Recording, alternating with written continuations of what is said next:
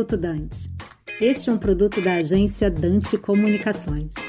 Há poucos dias, o governo encaminhou ao Congresso um projeto de lei para permitir que a PPSA, estatal criada para gerir os ativos do pré-sal, possa alienar o excedente de óleo que lhe cabe nos contratos de partilha de produção e acordos de individualização da produção. O modelo de partilha da produção foi criado em 2010 sob a justificativa de preservação do interesse nacional e melhor atendimento aos objetivos da política energética brasileira. Na ocasião, o modelo de partilha substituiu de concessão nas áreas do pré-sal e outras consideradas estratégicas, com risco exploratório baixo e potencial produtivo elevado. Naquele momento, a decisão era de que a PPSA integraria todos os consórcios dessas áreas, representando os interesses da União, e receberia, portanto, o óleo excedente in natura, para dele dispor como lhe conviesse. Caso a venda desses excedentes seja aprovada no Congresso, será necessária a realização de leilões para alienação do direito da União, com o consequente aditivo do contrato de partilha e substituição da PPSA por um agente privado. O projeto de lei dispõe ainda que, antes do leilão, os consorciados da PPSA deverão estar de acordo com tal alienação, de maneira irrevogável e irretratável. Se o texto vier a ser aprovado pelos parlamentares, a alienação dos direitos da PPSA significa uma mudança radical na visão do governo sobre qual deve ser o papel do ente público na exploração e produção do petróleo do pré-sal. Aqui, Manuela Dana, sócia da área de energia do escritório Tocantins e Pacheco Advogados, para o Minuto Dante.